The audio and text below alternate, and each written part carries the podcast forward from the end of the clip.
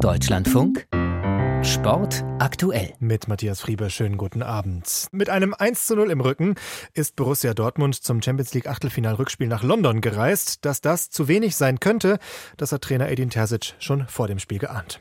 Wenn man dann einfach etwas passiver wird oder etwas zurückweicht und wenn sie dann den Platz haben, den sie gerne haben, wenn sie dann immer wieder Entscheidungen am Ball treffen können mit zwei oder drei Ballkontakten, dann finden sie auch die Räume hinter der Abwehr und dann wird es halt brandgefährlich. Aktuell steht es aus Dortmunder Sicht 0 zu 2, weil der BVB-Bus nicht zum Stadion durchkam, hat das Spiel später angefangen. Deshalb schalten wir jetzt live nach London zu unserem Reporter Burkhard Hupe. Das Spiel läuft noch.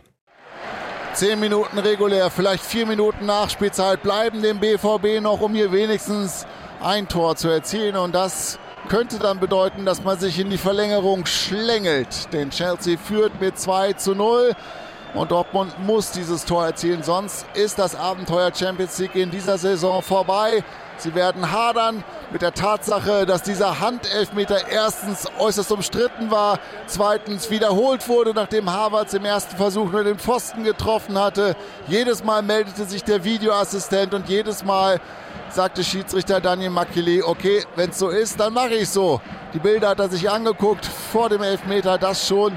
Aber als er dann das Zeichen bekam, Dortmunder zu früh im Strafraum bei der Ausführung von Havertz, da hat er sich dann auf das verlassen, was er auf dem Kopfhörer gesagt bekam. Jetzt der Sterling, der ist schnell, der hat ein bisschen Platz, ist auf dem Weg, auf dem linken Flügel, läuft ein bisschen zu umständlich der Torschütze zum 1 zu 0 für Chelsea kurz vor der Pause.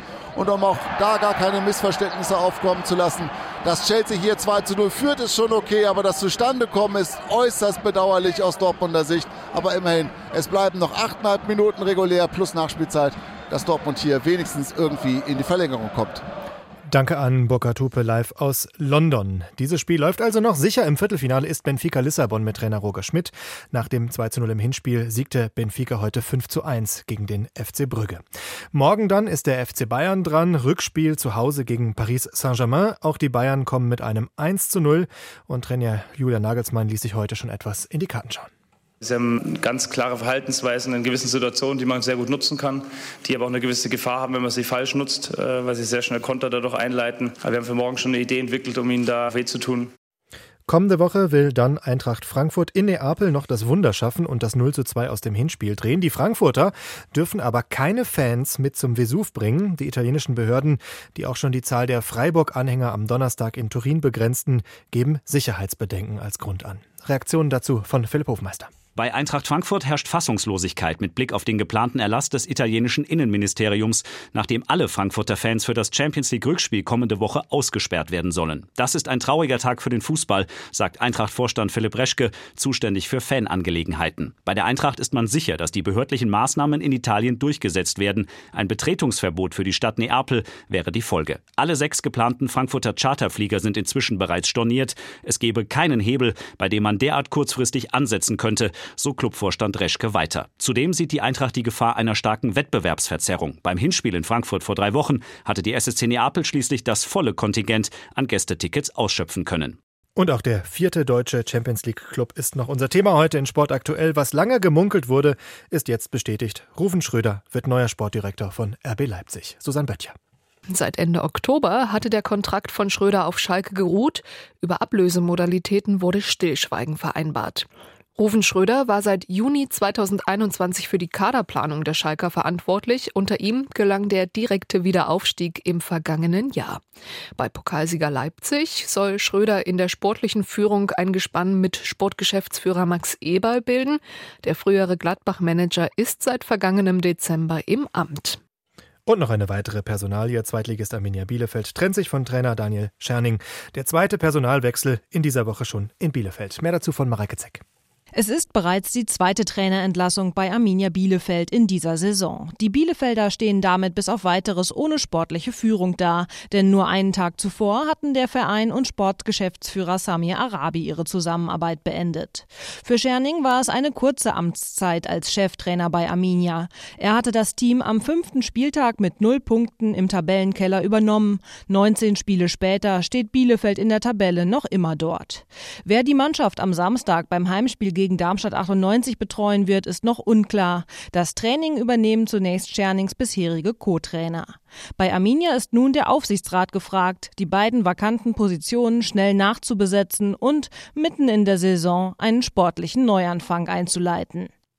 Der Hamburger SV will im Sommer nach fünf Jahren die zweite Liga endlich wieder verlassen. An einer juristischen Front kehrt jetzt dabei endgültig Ruhe ein. Die Verfahren gegen Stürmer Bakary Yatta wegen Identitätsbetrug sind endgültig vorbei. Elena Hong berichtet.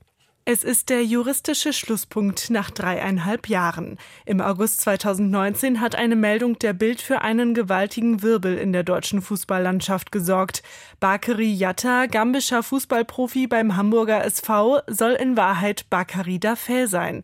Um sich Vorteile im Verfahren um eine Aufenthaltserlaubnis zu erschleichen, soll er bei der Einreise seine Identität und sein wahres Alter verschwiegen haben. Dieser generelle Vorwurf der Identitätstäuschung war bereits im vergangenen Jahr vor dem Landgericht Hamburg ausgeräumt worden. Jetzt werden zwei weitere Fälle zu den Akten gelegt, bei denen es um den Vorwurf ging, Jatta habe widersprüchliche Angaben zum Namen seiner Mutter gemacht. Auch diese Verfahren sind jetzt endgültig eingestellt, wie die dpa berichtet. Immer wieder musste der HSV-Profi in den letzten Jahren rassistische Anfeindungen über sich ergehen lassen, etwa durch gegnerische Fans. Sein Anwalt kündigte an, Jatta wolle im nächsten Schritt die deutsche Staatsbürgerschaft beantragen. Und wir bleiben noch bei juristischen Verfahren, kommen aber zurück zum internationalen Fußball. In der Schiedsrichteraffäre in Spanien droht dem FC Barcelona jetzt eine Anklage wegen Korruption. Seit Wochen wird über Unregelmäßigkeiten und Millionenzahlungen an Schiedsrichter debattiert. Marc Hoffmann dazu. Im Kern geht es demnach um fragwürdige Zahlungen von fast sieben Millionen Euro. Die sollen jahrelang vom katalanischen Verein über eine Firma an den früheren Schiedsrichter Negreira geflossen sein. Angeblich für gezielte Einschätzungen darüber, wie verschiedene Schiedsrichter pfeifen, so dass sich der FC Barcelona darauf einstellen konnte. Das Problem, Negreira war zugleich Vizepräsident der zuständigen Schiedsrichterkommission. Berichten zufolge hatte dieser gegenüber der Staatsanwaltschaft zuletzt seine Aussage verweigert. Die Vorwürfe richten sich nicht nur gegen den Fußballclub selbst, sondern auch gegen mehrere damalige Mitglieder der Führungsebene, darunter der ehemalige FC Barcelona-Präsident Josep Maria Bartomeu. Der hatte die umstrittenen Zahlungen im Jahr 2018 eingestellt. In der Euroleague Basketball sind die Playoffs für die beiden deutschen Teams kaum noch zu erreichen. Alba Berlin ist letzter der Tabelle und verlor heute auch zu Hause gegen Kaunas. Nikolaus Hillmann mit dem Spielbericht. Im ersten Viertel Alba noch mit ganz ordentlichem Spiel, knapper Rückstand zur Pause, waren es dann bereits sechs Punkte und da deutete sich schon an, dass es ein sogenanntes Low-Score-Spiel werden wird mit vielen Fehlwürfen, mit harter Verteidigung auf beiden Seiten, aber vielen Unkonzentriertheiten, vor allem in der Offensive. Das setzte sich fort, obwohl Alba gegen Ende des dritten Viertels noch einmal in Führung lag, dann aber das Spiel hergab und letztlich verdient mit 63 zu 66 verliert beste Werfer waren Lo, Smith und Sigma mit jeweils zehn Punkten. Der FC Bayern führt gegen Lyon Villeurbanne wenige Sekunden vor dem Ende 71 zu 66. Die Playoffs im Eishockey sind das Ziel von vier Teams in der DEL, die in einer Vorrunde jetzt die letzten beiden Teilnehmer des Viertelfinals ermitteln. Bremerhaven gewann am Abend gegen Nürnberg mit 3 zu 1. Heiko Neugebauer. Den ersten Treffer durch Urbas bereits 52 Sekunden nach Anpfiff der Partie. Dann allerdings der Ausgleich 14 Sekunden nach Beginn des zweiten Drittels für die Nürnberger. Ansonsten passierte im zweiten Abschnitt nicht sonderlich viel. Zehn Minuten vor dem Ende war Jan Urbas dann zum zweiten Mal erfolgreich in Überzahl zum 2 zu 1. Sein dritter Treffer ganz kurz vor Schluss ins leere Tor der Nürnberger. Die hatten alles auf eine Karte gesetzt und ihren Torwart schon herausgenommen. Nun kommt es am Freitag zum zweiten Aufeinandertreffen, dann in Nürnberg. Und sollten die Bremerhavener auch dort gewinnen, ziehen sie ins Viertelfinale um die Meisterschaft in der deutschen Eishockeyliga ein. Und das gilt auch für Düsseldorf. Die DEG gewann heute 5 zu 0 gegen Frankfurt, Bremerhaven und Düsseldorf, also jetzt mit dem Vorteil. Und ganz am Ende von Sport aktuell schalten wir jetzt noch einmal nach London zum Champions League Achtelfinal-Rückspiel. Es steht weiter 2 zu 0 für den FC Chelsea gegen Borussia Dortmund. Wir blenden uns live ein bei Luise Kropf und Armin Lehmann. Videobeweise. Es hat alles ewig lang gedauert. Es wird jetzt sicherlich vier, fünf Minuten oben drauf geben und Borussia Dortmund ist im Ballbesitz über Nico Schlotterbeck. Der schickt Guerrero auf die Reise, der mit dem Ball flach rein in die zentrale Position, aber Chelsea ist dazwischen. Jetzt könnte es einen Konter geben. Kai Havertz lässt Emre Can aussteigen, legt rechts raus auf. Pulisic. Pulisic gegen Guerrero. Dreht ab. Jetzt geht er ran. An die 16-Meter-Kante in zentraler Position. Legt sich den Ball aber auf den falschen Fuß und spielt jetzt zurück auf Zakaria. Und der treibt jetzt den Ball links raus.